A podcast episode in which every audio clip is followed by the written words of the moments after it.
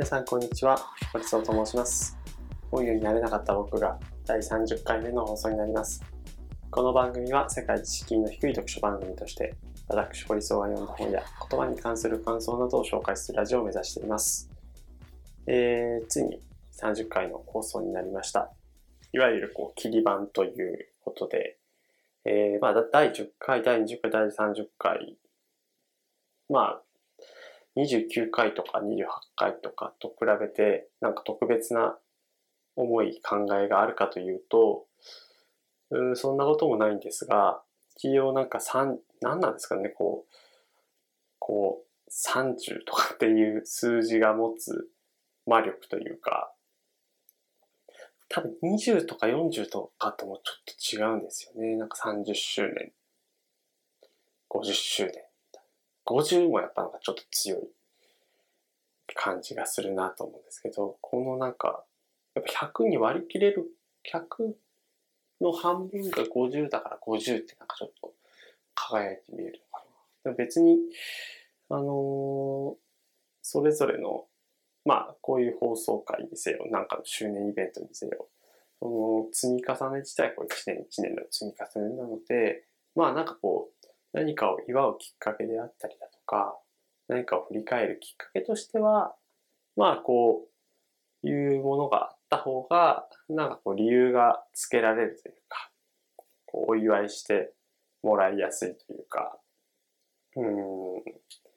周りをこう巻き込んで、せっかくこの機会だからっていうことで、えー何かをこう仕掛けることができたりだっていうのは、まあそれはそれですごく価値は高いんじゃないかなとは思いますけど、まあ僕自身の思いとしては、まあこれ個人ラジオでずっとやってますけど、第30回をやったからとて、えっ、と、別に喋りがめちゃくちゃ上手くなっているわけではないし、うーん、なんだろう、こう本、読書に関する姿勢がめちゃくちゃ変わったかっていうと、そんなことはないですと。ただやっぱまあ、ポッドキャストを、えっ、と、週に1回放送するということを、まあ、貸しているわけなので、あの、本に対する意識っていうのはちょっと変わったかもしれない。本に対す対する意識というのは、読書する姿勢のことではなくて、何の本を自分はこう意識的にこう取り上げているだろうかとか、何の本を手に取って、あの、読もうとしているんだろうかという、その、選ぶところ、本を手に取るところのモードみたいなのが、ちょっとこう意識的には変わったかなと思っています。で、僕は結構本屋さんは好きで、あのまあ、このポッドキャストのタイトルも本屋になれなかった僕がというタイトルなんですけど、でも本屋さんは好きなんですけど、本屋にはならなかったし、本屋をこう運営、経営している立場でもないんですけど、本屋さんは大好きなんですね。で、好きな本屋さんが、あの、閉店することもあったりとか、店名がいつの間にか、えー、某ツタヤになっていたりだとか、まあ、いろいろあったりするんですけど、あの、なんか本屋で、本屋という空間が持っている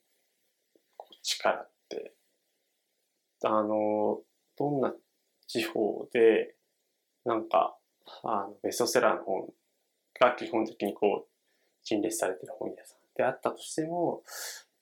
たくさんの人の手が介されているわけで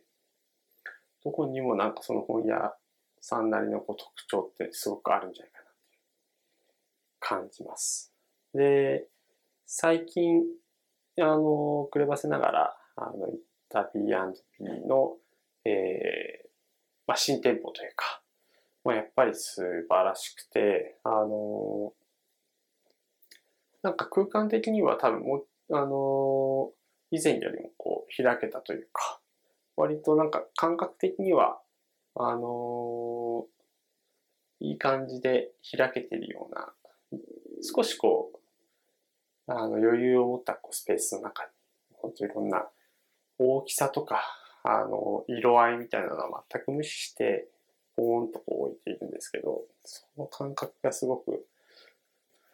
僕はなんかやっぱ面白いなと思ったし、なんかこう自分自身がなんかこう本屋さんみたいなこう人格、B、本屋、あの、下北沢 B&B という人格ってどういうことなんだろう。で、そういう人格がもしあったとしたら、なんか、下北沢 B&B みたいな、そういうなんか人格でありたいな、みたいなことを思ったりとか。で、僕僕自身もその、このラジオ、ポッドキャストで取り上げていく本は、あのなんか、なるべく意義とか意味を見出したりだとか、あ、この本を紹介したら、じゃあ次は、次の放送ではこの本を紹介しよう。なるべくこう、男女とか、あの、ジェンダーみたいなところとか、あるいは業界みたいなところとか、あの、そういうものを分け隔てなく、バランスよく小説ばっかりじゃなくて、自然科学であったりだとか、哲学であったりだとか、なんかこうビジネスを普段やってるんですけど、そこでこう、なんか感動したことだけではなくて、えー、なるべくこう、海外のこと、日本だけじゃなくてこう海外の本も紹介したりだとか、ベストセラーの本だけではなくて、なんかもう発売からもう十数年経ったかもしれないけれども、えー、この本がなんかすごく、えー、今の時代になんか役に立つというか、今の時代にこそ、えー、まあ、本当微力ながらですけれども、伝えられることができたらいいな、みたいなことを考えながら選んでいたりはしています。ぜひぜひ、あの、今後も、あの、まだまだ続けていきますし、まあ、いろいろこう仕掛けたいこともたくさん、あの、思い浮かんできてますので、引き続きお付き合いいただけると嬉しいなと思っています。それでは、えー、今週も始めていきます。えー、今週紹介する本は、川上未映子さんのゴールデンスランバーズという本です。本ですというか、これは、あのー、朝日新聞に、えーと、寄稿があったもので、えー、もともとは、えー、ニューヨークタイムズから多分依頼がされ、依頼されて、寄稿す、寄稿してくれないことを依頼されて、それで川上さんが、えー、綴った、えー、小説ですね。まあ、元々多分日本語で書かれて、それをこう翻訳して、えー、ニューヨークタイムズにこ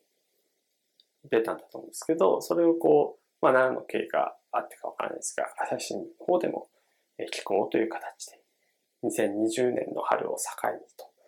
というタイトルがこう朝日新聞の方でもこう出てますが、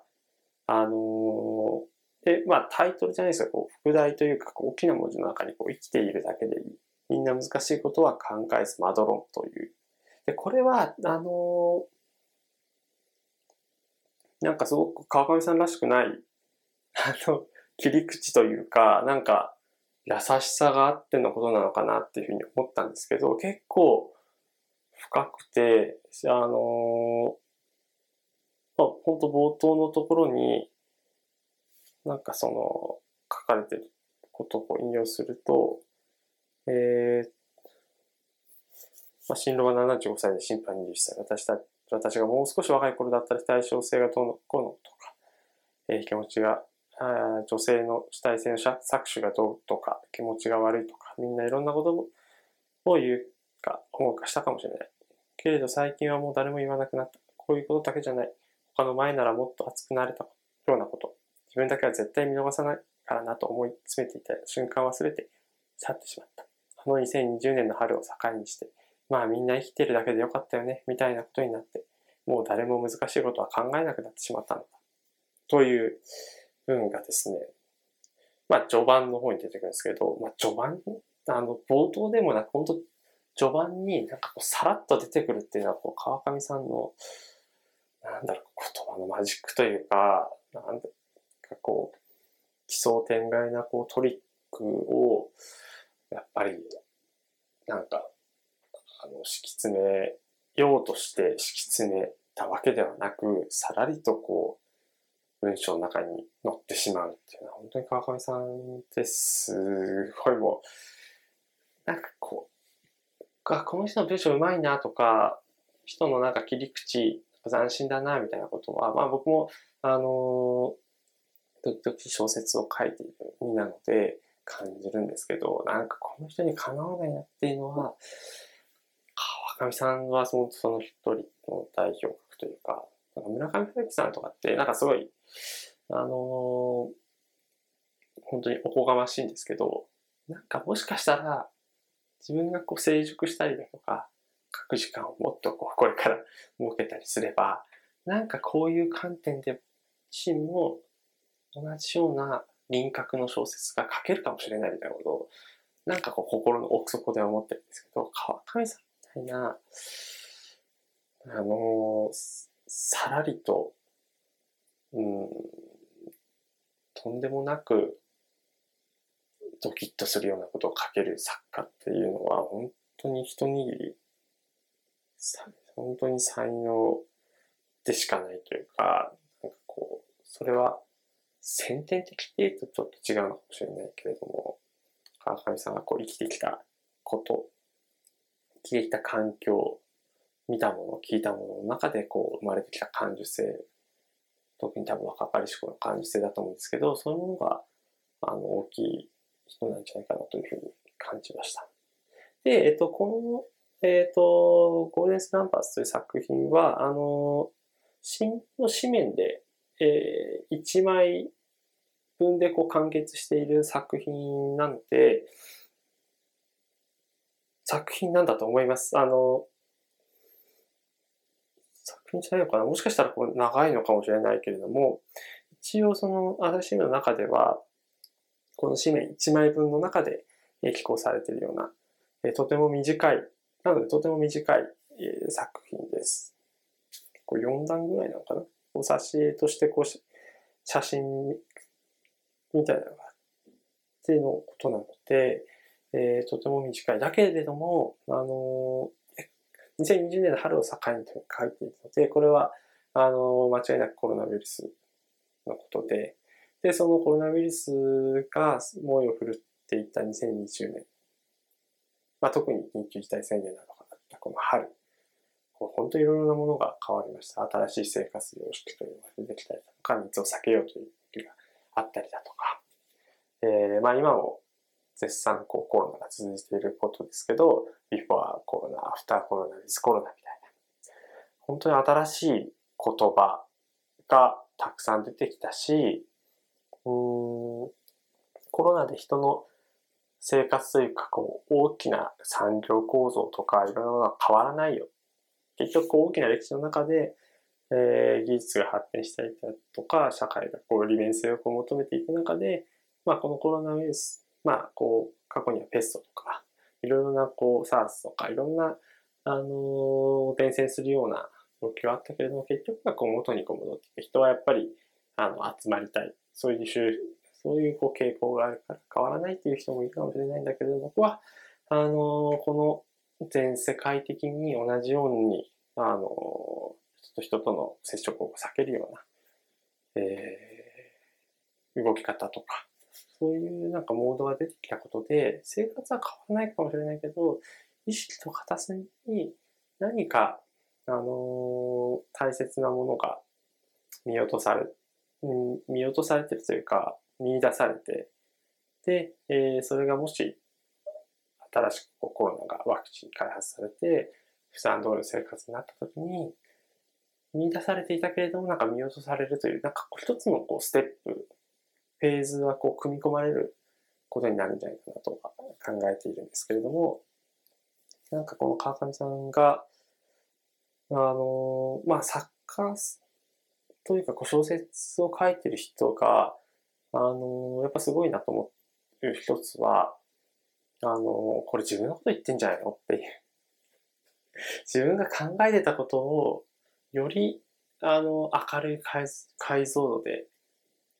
高い解像度で、えー、あるいはこう、また別の切り口、観点から、あの、浮かび上がらせることができるということだと思うんですけど、まあ、この川上さんの、えー、ゴーデンスランバーズは、えー、結婚式に、えー、出席した、えー、人たち、出席者側の人たちが、まあ多分その結婚、ちょっとこうビジネス観点で、えー、呼ばれたわけなので、そんなにこう深い関係性、こう、純粋にこう友達としてのこう関係性ではない状態でこう来たので、まあちょっとこう、この結婚式に関して社に構えてるではないですけれども、あ、なんか、すごいな、みたいな。盛り上がってるな、みたいなところに対して、まあ、こう、えー、主人公と一人の、えー、若い女性とか、こうやりとりしていく。まあ、そんな、えー、まあ、よくあるシチュエーションというか、それを描いた、えー、短編小説になっています。で、その、えー、一人のこう少女、少女というか、あの、若い女の子っていうのは、なんか、先ほどこう紹介、引用させていただいた、まあ、2020年の春を境にして、まあ、みんな生きてるだけでよかったよね、みたいな感じでこう難しいことは考えなくなってしまった。という、その、そういう人が一般的こう、マジョリティの中で、その若い女の子は、えー、いやいや、まだ難しいこと考えてるというか、まあ世の中変だよね、みたいな。社に構えてるわけではなく、こう批判的にこう世の中こう見れる。難しいことを、その彼女なりに考えながら、あの、世の中を見ることができている人。で、それをまあ懐かしむような感じで、えー、私も見ていたりだとか、あるいは私自身がもしかしたらこう、心感情の奥底で、えー、眠らせたままにしていた本来の自分自身のこう感性みたいなことをなんかこう喚起させるような、喚起させられそうになるような、まあそういうこう、モーメントというか、まあ、日本語では瞬間ということなんですけど、なんかそこの、ほんと一瞬のね、えー、やりとりを描いているというなんですかとても面白い。で、あの、景色や風の音や、あの、その時、まあ雨が降っているシーンもあるんですけど、その中で見える光の、えー、光量というか、そのあたりがなんか、え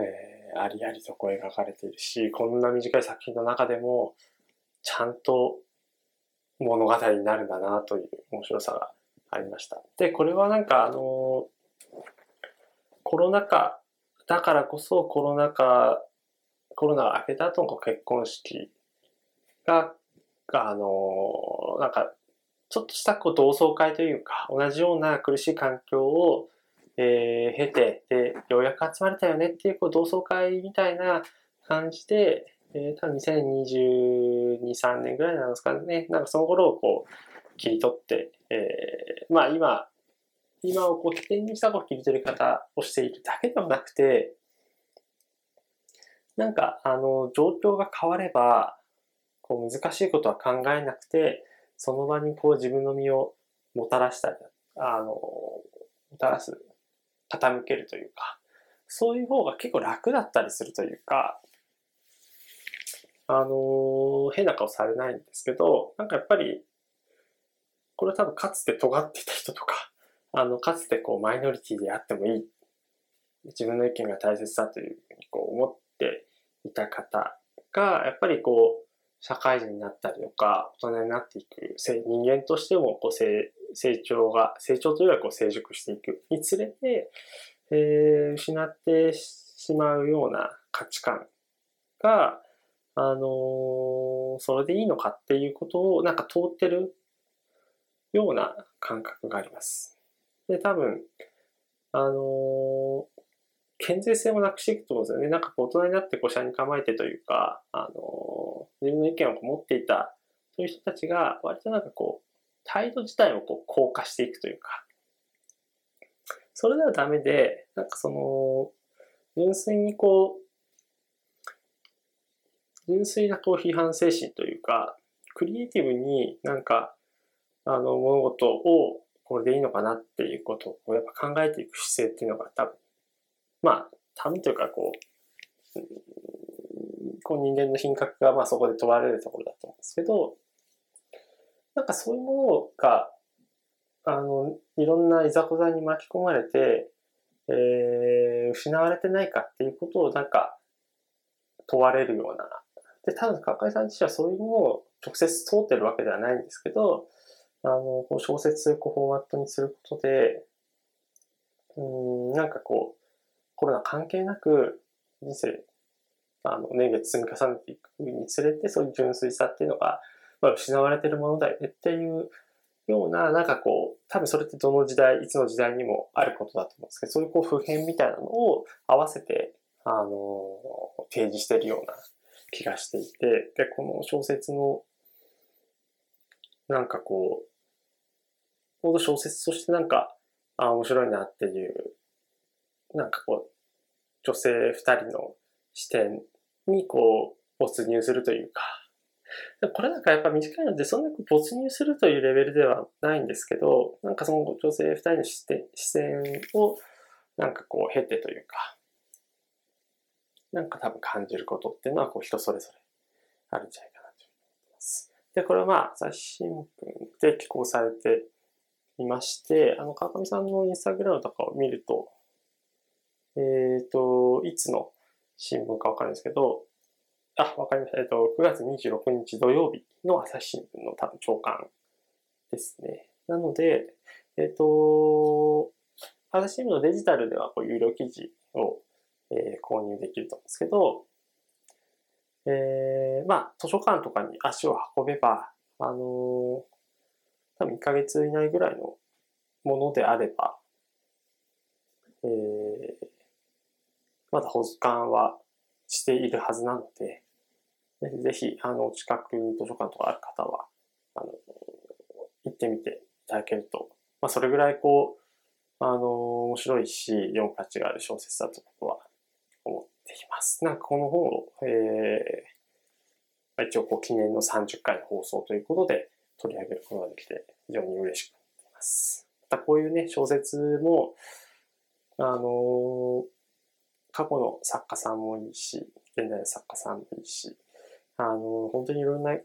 若手の作家さん、えー、中見さんやベテラン作家さんもたくさんいるんですけど、やっぱ小説というものの魅力が本当にこう、詰まっている作品かなと思っています。